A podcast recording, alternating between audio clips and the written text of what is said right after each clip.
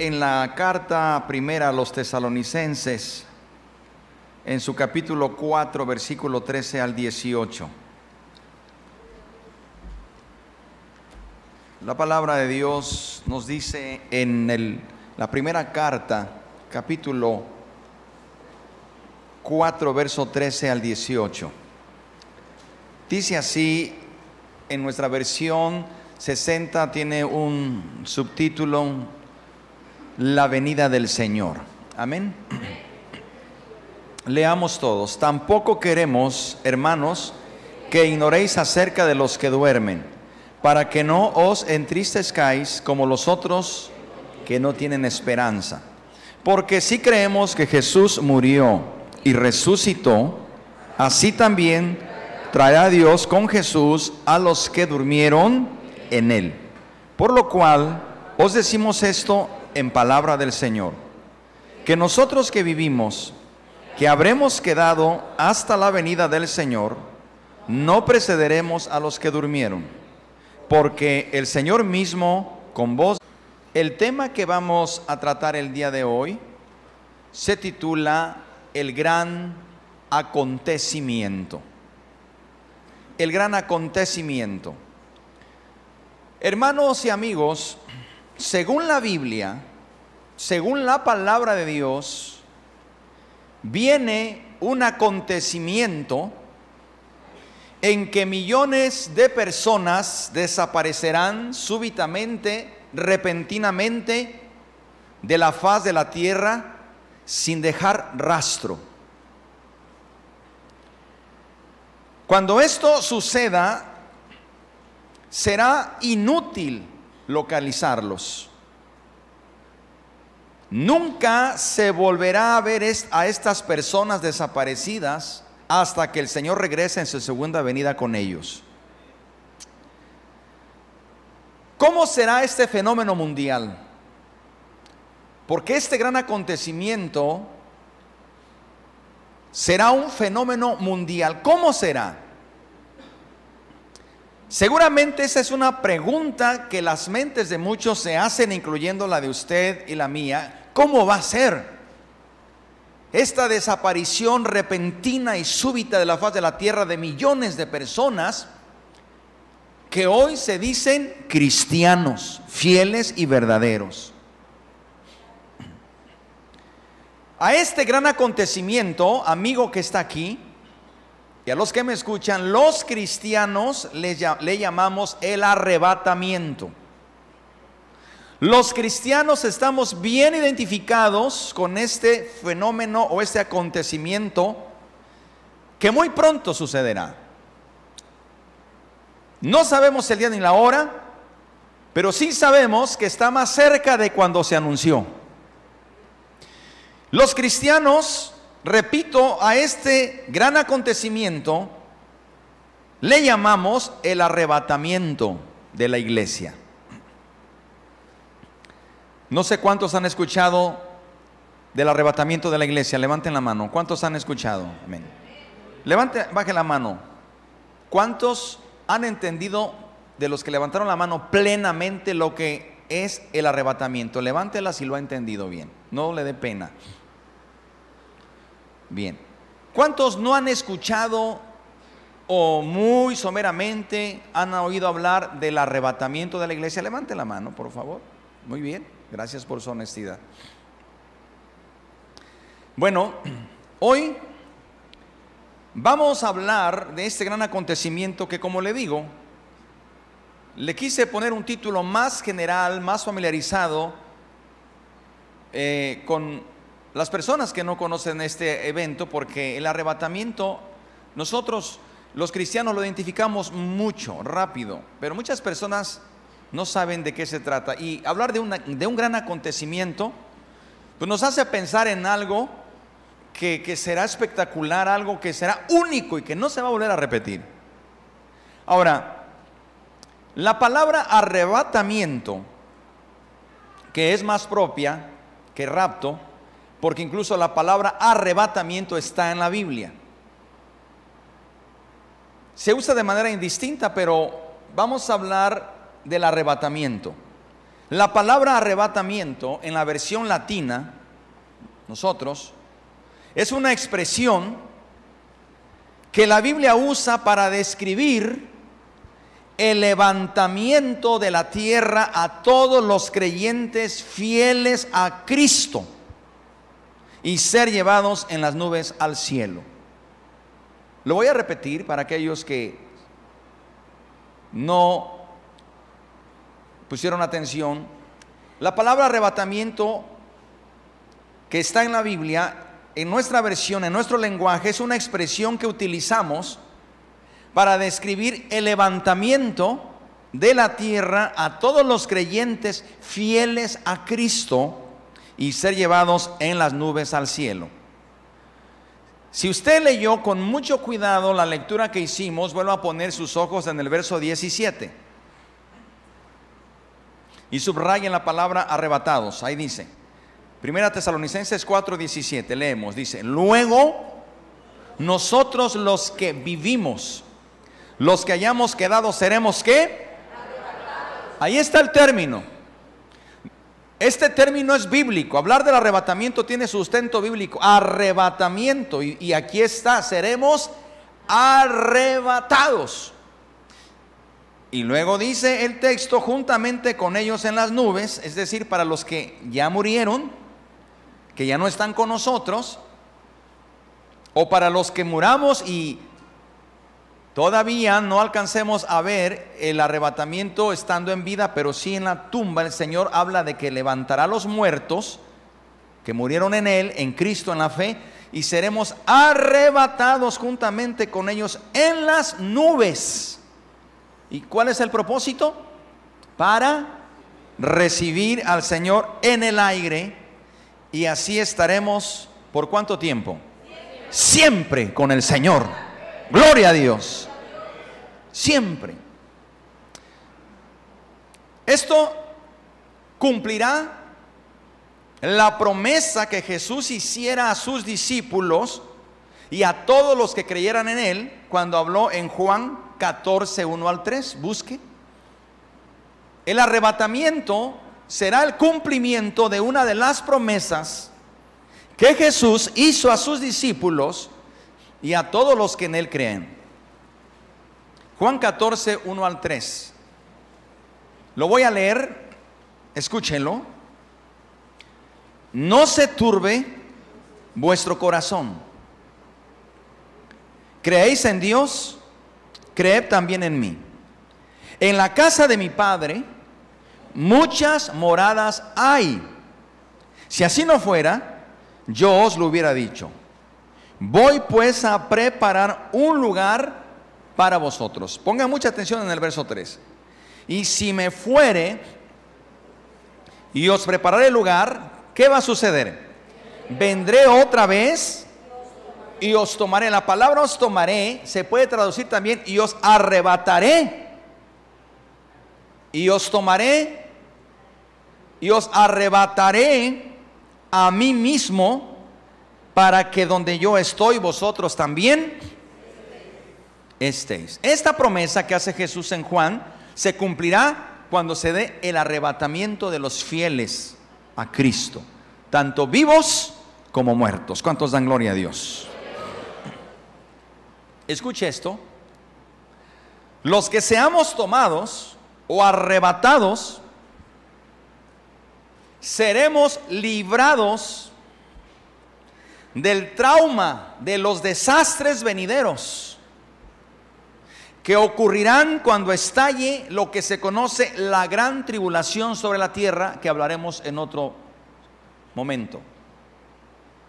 Una vez que la iglesia sea arrebatada o tomada por Cristo, y la iglesia está conformada por todos los fieles de todos los tiempos que ya murieron en la fe en Cristo, y aquellos que estemos o estén todavía vivos, una vez que sea tomada, sea tomada la iglesia, querido hermano y amigo, la iglesia o todos los fieles seremos librados de los desastres jamás vistos en la tierra y que van a ocurrir en un periodo que se llama la gran tribulación. Será una situación en grandes magnitudes de lo que hoy estamos viviendo. A la iglesia nos tocará ver solo principio de dolores. Lo que estamos viendo son principios nada más. Pero cuando Cristo tome a su iglesia, entonces se va a desatar todo lo que jamás se ha visto. Pero gloria a Dios porque la iglesia estaremos con Cristo. Y aquellos que se queden serán desde casi ya dos mil años. Ahora, el siguiente cuadro que le voy a mostrar nos ofrece a grandes rasgos la secuencia de los acontecimientos. En realidad, según este orden, debía haber empezado a hablar por el arrebatamiento, pero lo que sucede es que cuando se habla de la segunda venida, la palabra segunda venida de Cristo se utiliza muchas veces en forma indistinta para hablar del arrebatamiento y de la segunda venida de Cristo a la tierra por segunda vez. Pero creo que va a ser más sencillo entender ahora el arrebatamiento. Ya hace ocho días hablamos de la segunda venida de Cristo a la tierra. Pero en esta tabla está el arrebatamiento y la segunda venida. Primeramente tenemos aquí la primera venida de Cristo. Hablábamos hace el domingo de la primera venida de Cristo que fue cuando él nació en Belén. Y que la primera venida se festeja. Algunos lo hacemos, nosotros lo festejamos, ese, ese nacimiento. Festejamos el hecho que haya venido. Todo mundo sabe de la primera venida de Cristo, porque aunque aún mucha gente que no cree en Cristo, sabe que Cristo vino a nacer hace más de dos mil años. Esa fue su primer venida. Luego usted vea, la iglesia está en la parte de después de la venida de Cristo, con su muerte y resurrección, nace la iglesia. Todos los creyentes, todos desde Cristo, que Él dijo, habló de que su iglesia iba a estar fundada en Él.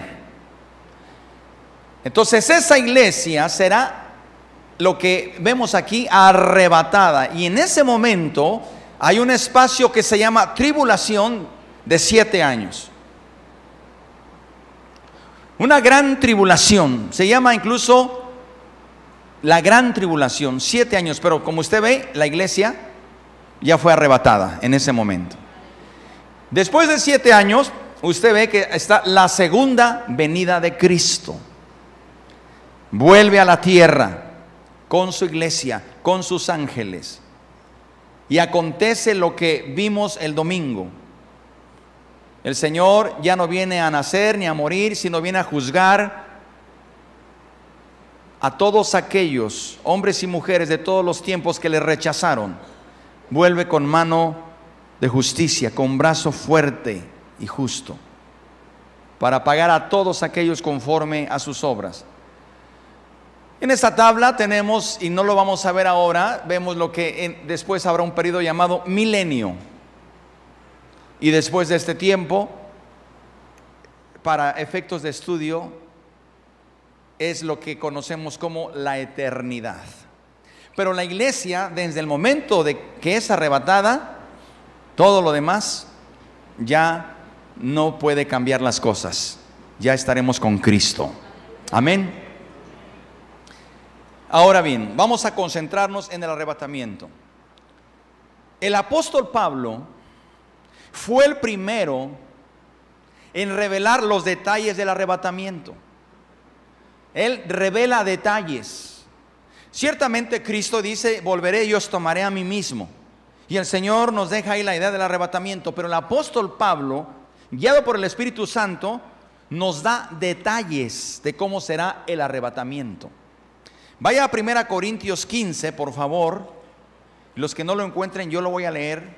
1 Corintios 15, de versículos 51 y 52. Vemos detalles que nos revela el apóstol Pablo del arrebatamiento de la iglesia. Dice así, 1 Corintios 15, 51 al 52. He aquí, os digo un misterio. No todos dormiremos, pero todos seremos transformados. La palabra dormir para el cristiano significa morir. Porque para el cristiano que ha recibido a Cristo, ha recibido la promesa que Jesús dijo, yo soy la resurrección y la vida. El que cree en mí, aunque esté muerto, vivirá. Porque para el cristiano, cuando recibe a Cristo como su Señor y Salvador, dormir, no de morir. Porque todo creyente fiel y verdadero, cuando muera, será precisamente como un sueño, dormirá porque se volverá a levantar cuando Cristo venga.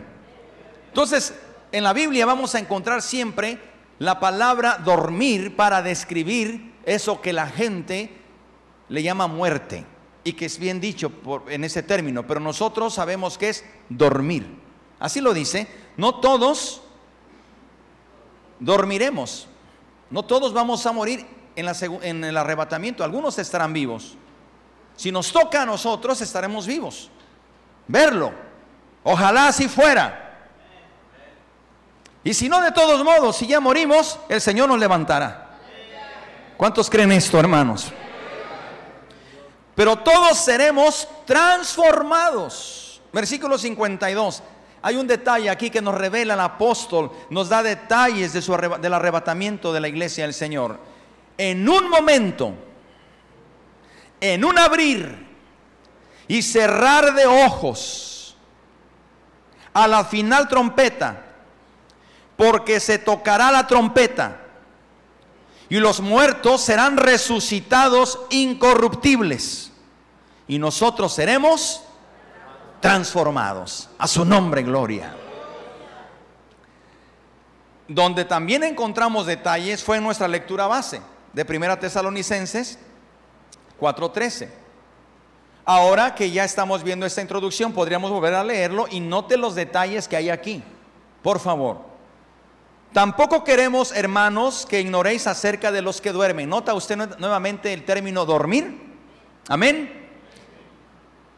Para que no os entristezcáis como los otros que no tienen esperanza. Por eso nosotros, cuando un hermano nuestro en Cristo, familiar o no familiar en la sangre, es llevado por el Señor, tenemos esa esperanza.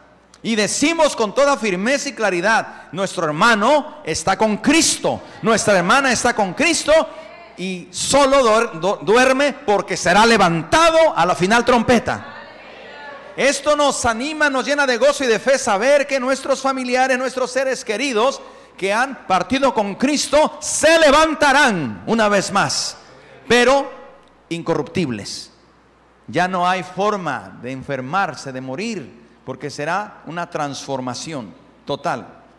Luego el apóstol Dice, porque si creemos que Jesús murió, ¿cuántos creen que Jesús murió en la cruz? Pero también creemos que Él resucitó. ¿Cuántos creen que Él resucitó? Bueno, si yo creo que Cristo murió en la cruz del Calvario, si yo creo que Él resucitó, entonces creo que también traerá Dios con Jesús a los que durmieron en Él. Por lo cual os decimos esto en palabra del Señor. Y aquí hay detalles del arrebatamiento, que nosotros que vivimos, el apóstol está hablando en presente. Él está hablando en un presente. Como nosotros en este momento, hermanos, si el Señor viniera, si el Señor en este momento podemos decir los que vivimos, porque el apóstol estaba seguro de que si él ya no estaba presente, habría otros como hoy estamos aquí que estaríamos esperando al Señor. Nosotros los que vivimos, que habremos quedado hasta la venida del Señor. Está hablando del arrebatamiento. Por eso le digo que en la Biblia arrebatamiento y segunda venida a veces se usa como un mismo término. Cuando hablamos de la segunda venida, estamos hablando eh, a veces del mismo término, del arrebatamiento y la segunda venida, porque para el cristiano, una vez que es el arrebatamiento, para él es la segunda venida. Ya el Señor vino por él. Amén. La segunda venida a la tierra de Cristo tiene varias cosas que vamos a ver, varios asuntos importantes. Pero dice aquí el apóstol, los que habremos quedado hasta la venida, habrá cristianos, creyentes fieles que estarán en ese momento. No precederemos a los que durmieron o hayan quedado. Los que hayamos quedado seremos arrebatados juntamente con ellos en las nubes, juntamente con los muertos en Cristo, de una manera simultánea, para recibir al Señor en el aire, en las nubes, en el espacio. Hay detalles bien importantes, pero a veces nuestra mente tan pequeña no alcanza a comprender tan grande misterio como el mismo apóstol dice. He aquí os digo un misterio. Sin embargo, para poder ilustrar cómo será el arrebatamiento, encontramos en la Biblia registro de personas que tuvieron una experiencia real muy parecida al arrebatamiento. ¿Cómo será el arrebatamiento, hermano, hermana? Bueno, en la Biblia tenemos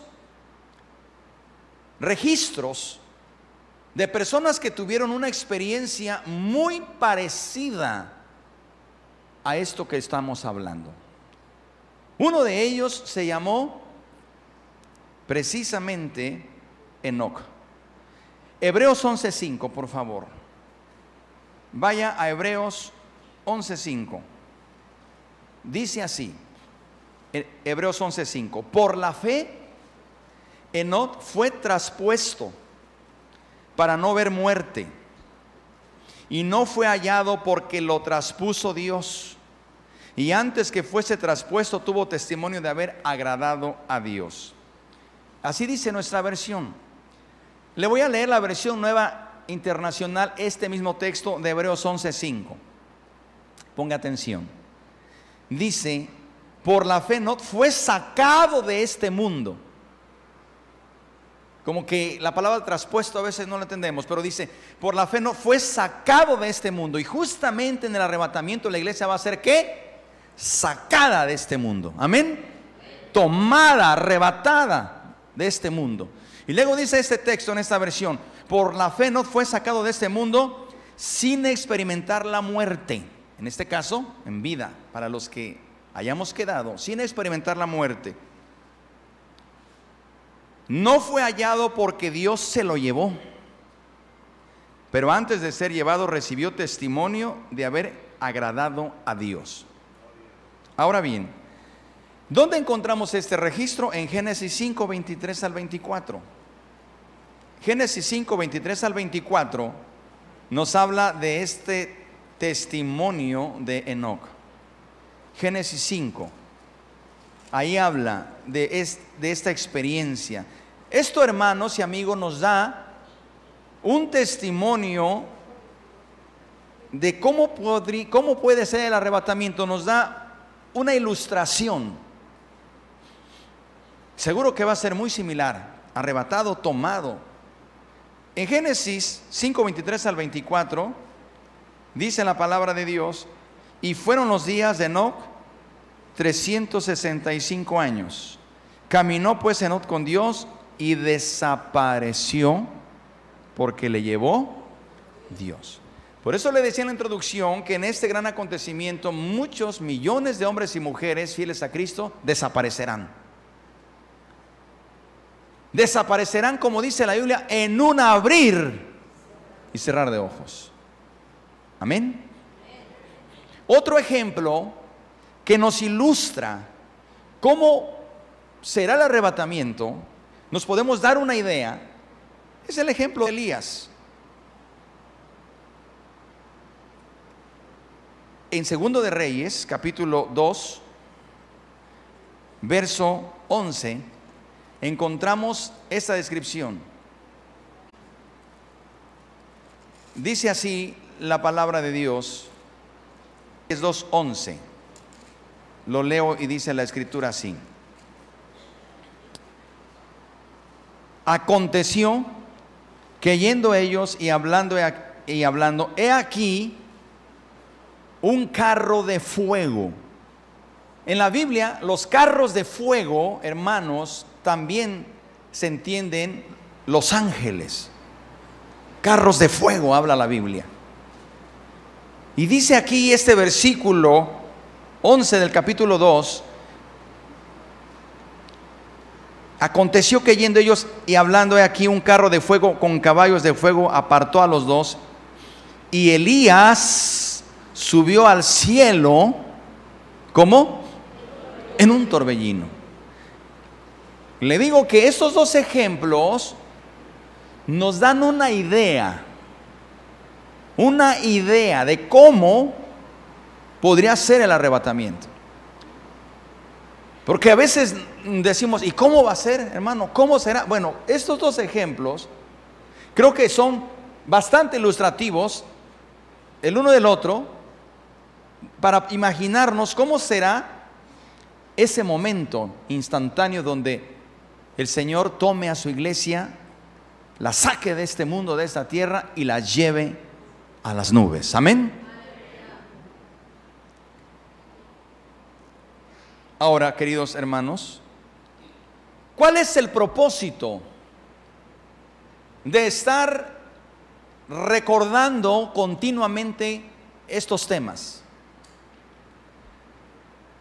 Es muy importante que usted no caiga en la apatía como muchos cristianos como dicen, mm, el arrebatamiento, ya ese tema yo lo sé desde niño, la segunda venida. Y creemos que porque lo sabemos, estamos listos.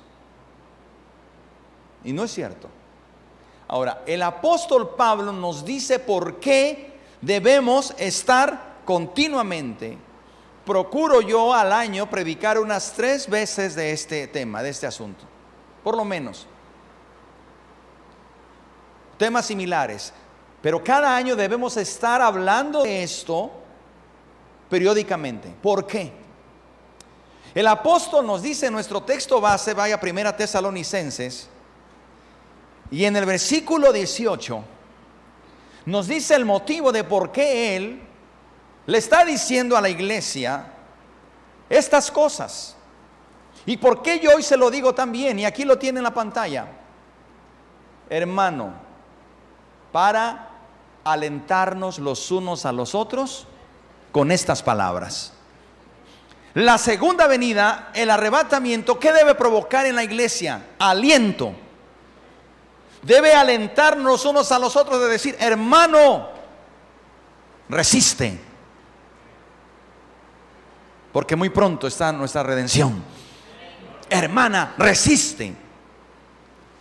La finalidad realmente de este tema es alentarlo, pero también hacer un llamado, como vamos a ver en un momento,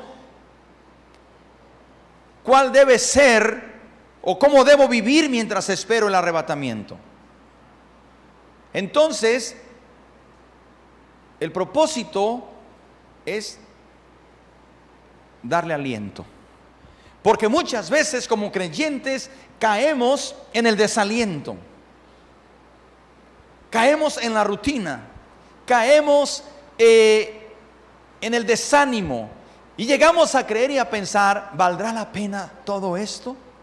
¿Valdrá la pena que yo me siga conservando puro? que yo siga viviendo una vida de santidad. Valdrá la pena que como esposo yo me guarde en santidad y en temor en mi matrimonio. Valdrá la pena que como esposa yo me guarde en santidad en mi matrimonio. Los jóvenes solteros, valdrá la pena que yo me guarde como Dios dice que espere hasta llegar al altar con mi esposo o mi esposa.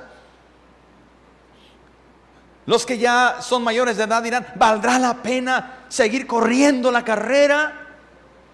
Y yo le digo, hermano, el arrebatamiento de la iglesia es el gran motivo de decir, porque no para siempre estaré aquí en la tierra.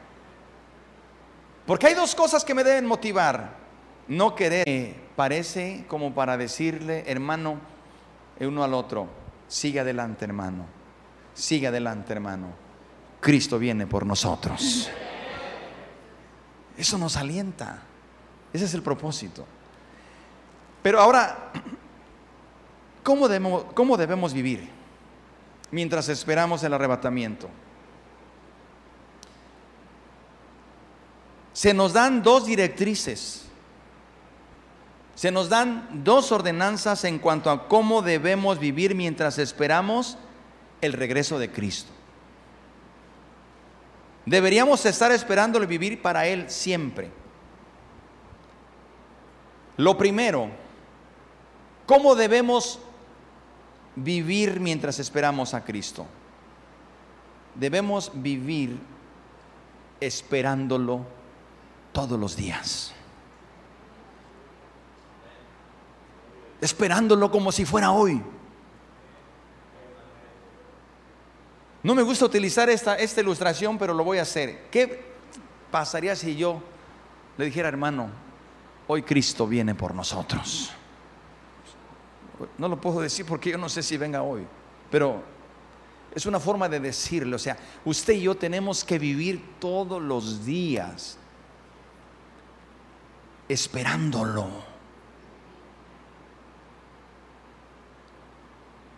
Y eso habla mucho de mi forma de vida. Porque si yo estoy esperando al Señor, ¿cuál es mi forma de vivir? Ni siquiera me tienen que estar diciendo que esto es pecado, esto es pecado, esto está mal o esto está mal. Porque yo estoy esperando al Señor, entonces dice la Biblia, el que es santo, santifíquese más todavía. Porque está esperando en espera de su Señor. Pablo nos advirtió en tres de sus cartas. Ahora, cuando digo que debemos estar esperando al Señor, significa que debemos estar alertas y atentos. Esperar al Señor significa estar alertas y qué? Y atentos. Espiritualmente, mientras el Señor viene, yo tengo que estar alerta tengo que estar atento a su regreso. Pablo nos escribe en tres de sus cartas que una forma correcta de esperar el arrebatamiento es estar alerta y atento a su voz.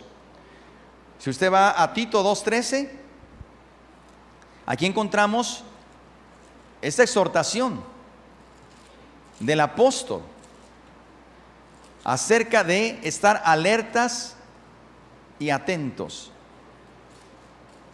Dice la palabra de Dios, Tito 2.13, aguardando la esperanza bienaventurada y la manifestación gloriosa de nuestro gran Dios y, Salvador Jesucristo. Note, aguardando, ¿qué es aguardar? estar alerta y qué? Y atento, aguardando la esperanza bienaventurada y la manifestación gloriosa de nuestro gran Dios y Salvador. Se está refiriendo esta manifestación gloriosa a su venida o arrebatamiento por la iglesia. Filipenses 3:20. Una segunda carta el apóstol nos dice que es estar esperando al Señor, es estar atento y alerta y despierto. Filipenses 3:20 mas nuestra ciudadanía está en los cielos. Quiere con toda precisión a Jesucristo.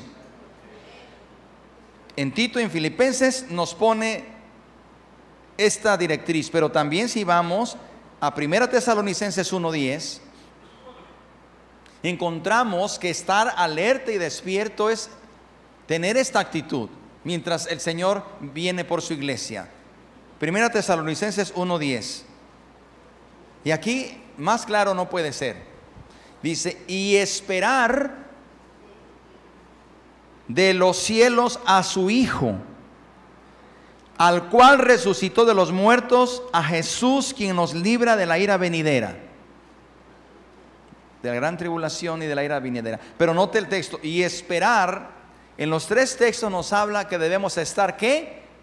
Esperándolo. Amén alertas y despiertos. Pero también, en segundo lugar, ¿cómo debemos vivir mientras esperamos el arrebatamiento? Debemos estar viviendo para el Señor. Debemos vivir para Él, ya no para el mundo, ya no para el pecado. Si yo estoy esperando al Señor, debo de estar viviendo para Él. Hermano y hermana, yo el domingo le dije que no importa cómo iniciaste tu carrera, sino cómo la vas a acabar. No importa que tú hayas iniciado o que yo haya iniciado, y lo digo por mí, no es tan importante cómo haya iniciado yo mi ministerio, ni lo que he o, lo que Dios me ha permitido realizar en mi ministerio durante estos años que han pasado. Eso ya pasó. Lo importante es cómo termine. Muchos han empezado bien y han tenido un proceso muy bien, pero han acabado mal. No importa cómo iniciaste tu carrera cristiana, no importa todo lo que hayas vivido y hecho, lo importante es cómo terminas. Si cuando Cristo venga por su iglesia no estás preparado, no importa todo lo que hayas hecho, vivido anteriormente.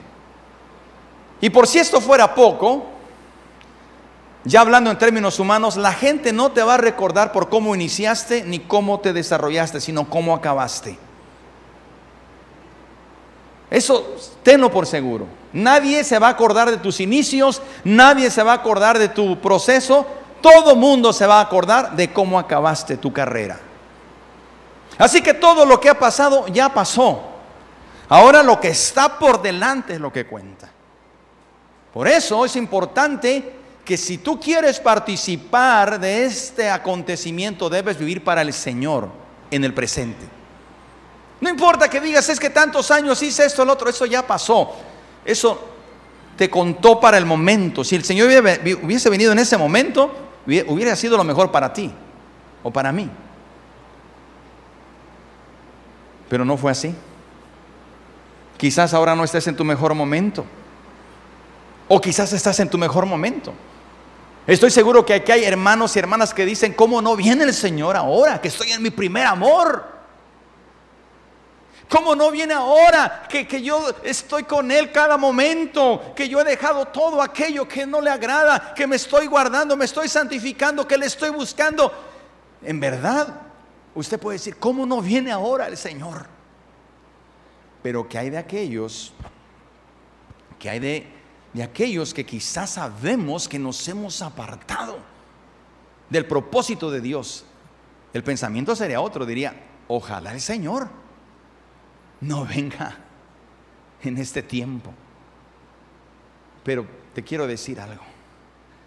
Aquí hay una situación que debemos recordar el día y la hora? Nadie lo sabe.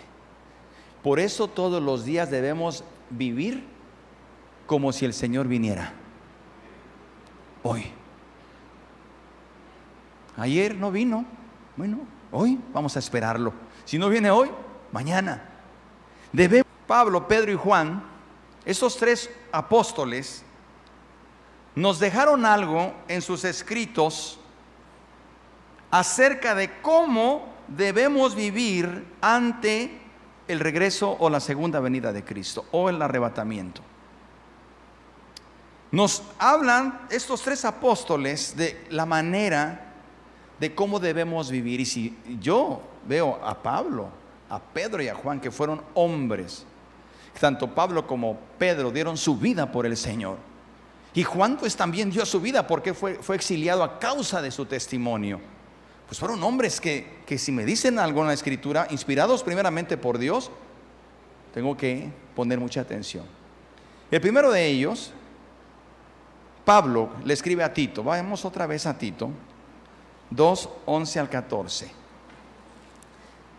Le dice y nos está diciendo a nosotros cómo debemos vivir para esperar esta venida. Tito 2, 11 al 14. Aquí nos habla el apóstol Pablo por inspiración del Espíritu Santo. ¿Lo leemos? Dice así, porque la gracia de Dios se ha manifestado para salvación a todos los hombres, enseñándonos que renunciando a la impiedad y a los deseos mundanos, vivamos en este siglo sobria, justa y piadosamente, aguardando la esperanza bienaventurada y la manifestación gloriosa de nuestro gran Dios y Salvador Jesucristo, quien se dio a sí mismo por nosotros para redimirnos de toda iniquidad y purificar para sí un pueblo propio, celoso de buenas obras. Y luego el apóstol le agrega, esto habla y exhorta y reprende con autoridad, nadie te menosprecie. En estos versículos nos está diciendo el apóstol cómo debemos vivir y nos está diciendo que debemos renunciar a la impiedad. Es renunciar. Y una renuncia es renuncia. No existe eso de las renuncias irrevocables. Yo me acuerdo de alguien que decía, renuncia es renuncia. Cuando le pone irrevocable, pues no es renuncia. Renuncia es renuncia, punto. Es renunciar. Y luego dice, a los deseos mundanos. Hermano, hermana, queremos participar de ese arrebatamiento, renunciemos a los deseos mundanos. Tienes que renunciar a esos deseos.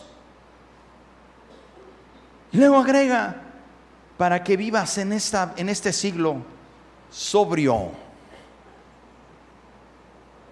no tambaleante, sobrio justa y piadosamente. Amén. El otro apóstol, el gran apóstol también, Pedro, segunda de Pedro 3:11, nos da también la directriz de cómo debemos vivir. Y esto también nos debe alentar. Segunda de Pedro 3:11. Y estoy seguro que ya si localiza usted el capítulo 3, ya localizó de qué está hablando Pedro en el subtítulo del capítulo 3? Habla de el día del Señor vendrá. Está hablando de, esto que estamos tratando. Pero ubíquese en el versículo 11. ¿Qué dice? Puesto que todas estas cosas han de ser desechas, ¿cómo no debéis vosotros andar en santa y piadosa manera de vivir? debemos vivir en santidad. Vivir en santidad. ¿Sabía usted que es más difícil vivir en pecado que en santidad? Vivir en pecado es también hacer un trabajo ahí. Vivir en pecado es estar, eh, inviertes muchas cosas, vida, fuerzas, todo, recursos Vivir en pecado es más difícil que vivir en santidad, porque algunos dicen, es que es bien difícil vivir en santidad. Yo te podría demostrar que es más difícil vivir en pecado. Te cuesta más. En el sentido difícil, es algo que tienes que hacer un esfuerzo en estar viviendo en pecado, porque andas mintiendo, te andas ocultando, andas eh, haciendo mil cosas. Y vivir en santidad pues solamente es poner bajo la, ponerte bajo la poderosa mano de Dios y decirle, Señor, aquí estoy, renuncio a todo y ayúdame. Y es el Espíritu Santo quien te santifica. El trabajo lo hace Él, pero la decisión la tomo yo. El apóstol Juan en la primera carta, capítulo 3, versos 2 y 3, nos habla, le dije que estos tres apóstoles nos dan directrices. Primera de Juan 3, 2 al 3. Dice, amados, ahora somos hijos de Dios y aún no se ha manifestado lo que hemos de ser. Pero sabemos que cuando Él se manifieste, está hablando de su venida por los suyos. Cuando Él se manifieste, seremos semejantes a Él, porque le veremos tal como Él es. Y ahora el verso 3. Todo aquel que tiene esta esperanza en Él, todo aquel que tiene esta esperanza en Él, esta es la manera correcta de vivir mientras esperamos el arrebatamiento, se purifica a sí mismo, así como Él es puro. A su nombre. Ahora, hermanos, para terminar, podría parecer lógico que ante las señales que estamos viendo y que nos indican los que conocemos la palabra de Dios y los que hemos leído la palabra de Dios, sabemos que estas señales nos indican que Cristo viene pronto. Y pareciese lógico que ante las señales deberíamos de vivir como Dios quiere, con pureza y santidad. Porque Él está pronto en su regreso. Y lo lógico, si Él está pronto en su regreso, debo poner orden en mi vida. Debo ordenar mi vida. Le voy a poner un ejemplo. Si usted sabe que van a llegar invitados a su casa, que le van a venir a visitar, que viene familia a visitarle, y usted sabe que van a venir y le han anunciado, queremos ir a visitarte, pero no sabe exactamente cuándo llegarán, pero le dicen que van a venir. Pero usted no sabe exactamente cuándo llegarán. En expectativa, usted mantendrá la casa barrida, ¿sí o no? Hablemos de una visita en el día. Va a recibir una visita usted en el día, pero no sabe a qué horas. Por lo menos ya sabe el día, ya es una ganancia. Y usted dice, ¿a qué horas irá a venir? Incluso usted dice, si me va a visitar, puede venir a tal hora porque usted en su mente dice, voy a poner orden en mi casa. La voy a barrer por lo menos, porque tiene días que no la barro. Y así sucede. No, tiene días que no hemos purificado nuestra vida, pero si alguien le dice, voy a ir a visitarte, hermano, usted barrería su casa, pondría en orden y desempolvaría. Porque estoy seguro que usted no desearía que aquella persona tocara el timbre o tocara la puerta y que aún los platos estén en el fregadero así como una pirámide. ¿Sí o no? ¿O si le gustaría, hermana? Dígame, que usted que es tan limpia. ¿No le gustaría las camas? No me dio tiempo. Pero para que eso no, lo, no, no le cause vergüenza, ¿usted qué va a hacer? Le aseguro porque lo hemos vivido todos. Vamos a arreglar la casa. Tiende la cama. Barre quita toda la basura. Hermano, esto es lógico. Ahora yo le pregunto, el apóstol Pablo, el apóstol Pedro y Juan nos están diciendo que debemos estar listos viviendo de una manera pura y santa. Es un sentido común, porque está diciendo, Cristo vuelve pronto.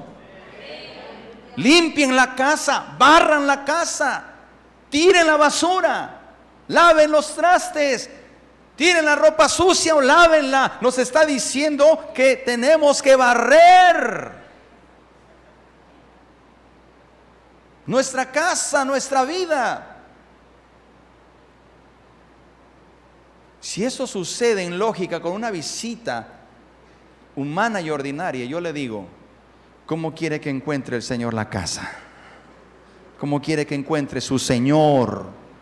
al quien dice usted y yo que le amamos tanto, a quien le cantamos, a quien le adoramos, a quien le hemos seguido por haber, porque renunciamos a muchas cosas, pero que ahora hemos perdido la expectativa y el apóstol Pedro, el apóstol Juan y Pablo nos dicen, hermanos, limpien la casa, porque el rey ya viene. Amén. Póngase de pie. Y vamos preparando este canto que les pedí. Por eso, hermanos, estos apóstoles sintieron que valía la pena amonestarnos a vivir como si Jesús regresara en cualquier momento. Querido hermano, esperamos el regreso del Señor. Aliéntese, por favor. Alentémonos. Pero querido amigo que está aquí, si usted quiere participar de este acontecimiento, lo primero que tiene que hacer es ingresar su nombre en la lista de quienes oyen el llamado de Jesús. Su nombre tiene que estar en la lista. ¿Y cómo ingresa usted su nombre a la lista? Abriendo su corazón y diciéndole al Señor Jesús, entra a mi vida perdona mis pecados, te recibo como mi Salvador y como mi Señor. Porque hermanos, a veces solo recibimos a Cristo como el Salvador, pero no como el Señor. Y es bien diferente. Porque recibir a Jesucristo como Salvador, sé que me trae salvación, sé que me trae sanidad, sé que me trae todo lo que usted ya sabe. Pero no solamente debo recibirlo como mi Salvador, sino también como mi Señor. Porque recibir a Jesús como Señor me lleva a que le rindo todo, mi voluntad, mis decisiones, y ya no vivo yo, ahora Cristo vive en mí. Y hay personas que solo han recibido a Cristo como su Salvador, porque dicen, bueno, si me conviene, si yo muero quiero ir con Él, quiero que Él me salve, pero no le han aceptado como su Señor, porque no le obedecen aún dos cosas. Reciba a Jesús como su Salvador y reciba a Jesús como su Señor. Amén. Y si usted, hermano, ya está en esa lista, prepárese. Porque Cristo viene pronto. Y debemos comenzar hoy, hermano, a partir de hoy a llevar una vida pura y santa que caracteriza a quienes entrarán al cielo. Así lo dice Apocalipsis 21, 27. Dice Apocalipsis 21, 27, se lo leo. No entrará ninguna cosa inmunda. Mira, sino solamente los que están inscritos en el libro de la vida de la vida y vivimos una vida pura y santa, vamos a recibir al Rey.